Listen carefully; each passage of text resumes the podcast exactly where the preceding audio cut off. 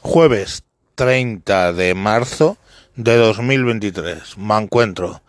Me encuentro escuchando la noticia de que Ana Obregón, alias Anita Mucha Marcha, ha tenido una hija por eh, gestación subrogada a los 68 años de edad.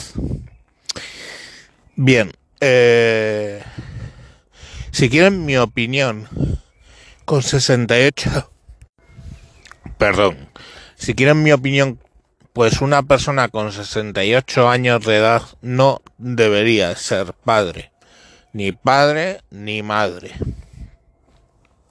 Entre otras cosas porque con dos años más tiene 70 años. Con 12 años más tiene tiene 80 años. Eh, quiere decir que esa niña es muy probable que se quede huérfana con 12, 15 años. Sin padre, sin madre. Entonces me parece de un egoísmo exacerbado tener hijos con 68 años. Hablo de hijos incluso suponiendo el caso de que pudieran ser naturales. En el caso de un hombre es posible tenerlo. En el caso de una mujer, pues mmm, ahí está. En ningún momento me cuestiono en absoluto el hecho de que haya decidido tener una hija eh, subrogada. Esto quiere decir, para los que no lo entendáis, que seguramente ella eh, no ha tenido genéticamente nada que ver con esa niña. Porque dudo que hasta con 68 años se haya extraído un ovario para inseminarla a la mujer subrogada. Tiene toda la pinta de que eh, el ovario era de, de la madre subrogada. Pero ¿por qué vengo con todo este tema aquí ahora? Pues porque es una hipocresía muy grande la de la izquierda de este país, donde se están rasgando las vestiduras por este embarazo, cuando, eh, Alma, perdón, cuando eh, todos dicen, eh, prohibieron de hecho, esa gestación subrogada en España, pero eh, son muy partidarios del aborto. O sea, a la hora de abortar, no interesan los derechos del niño. A la hora de tener una maternidad subrogada, sí que interesan los derechos del niño.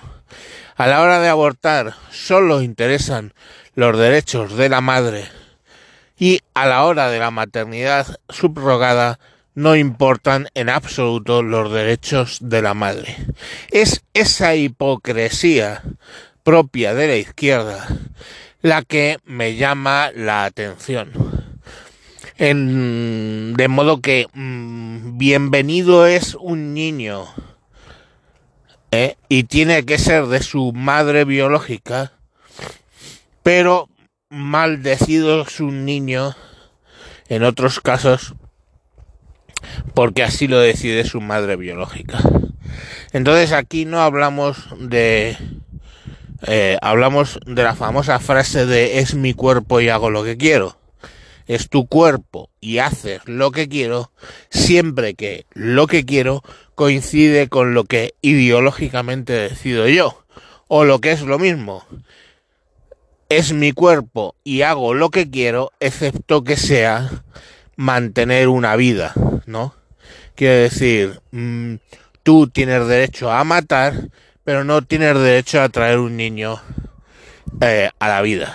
Tienes derecho a matar un feto por dinero, es que no lo voy a, a poder mantener y voy y lo mato, pero no puedes tener derecho a crear un niño por dinero. Voy a crear una vida para otra persona por un dispendio económico. Yo, de verdad, no sé si no habéis pensado eso con esta óptica. A mí, insisto, particularmente, eh, El problema que tengo con Ana García Obregón es ese que os he dicho, que esa niña que tiene derecho a un padre, a una madre, se va a quedar huérfana en breve, en unos años. Ya sabemos que puede durar en vez de hasta los 80 hasta los 90 y la niña tendrá 22 años cuando muera la madre. Pero ¿qué tipo de calidad de vida le vamos a estar dando? Esa es mi duda. Nada más. Pero yo soy congruente.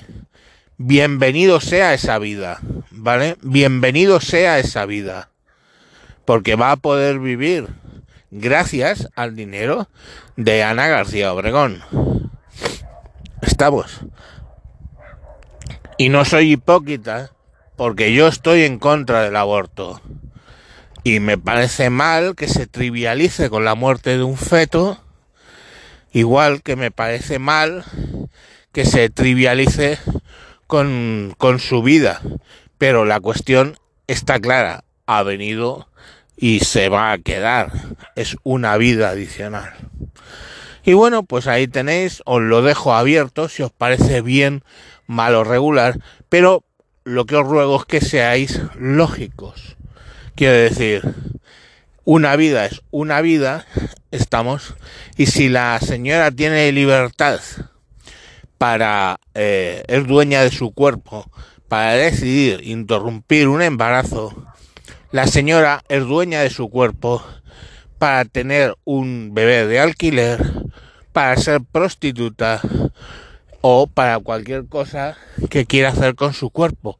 Por ejemplo, ser equilibrista, con gran riesgo para su vida. Estamos. Entonces la cuestión es esa, ser congruente en esta vida.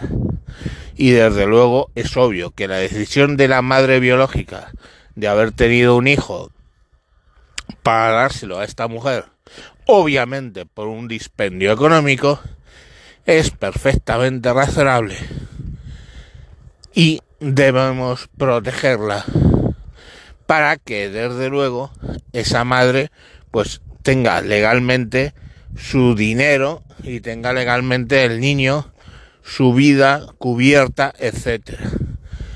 Lo que no se puede hacer es la voy a tener hijos por dinero, pongamos por caso, pero me da igual cómo terminen esos niños o que, eh, que no haya protección en los contratos, etcétera. Entonces, eh, igual que se regula la muerte, ¿por qué no regular la vida? ¿De acuerdo? Eh, es así. Por lo demás, me congratulo por Ana García Obregón. Me congratulo por esa nueva vida que ha venido. Y bueno, eh, me hace mucha gracia la izquierda maniquea y absurda y estúpida de este país. Sin más, os dejo hasta mañana.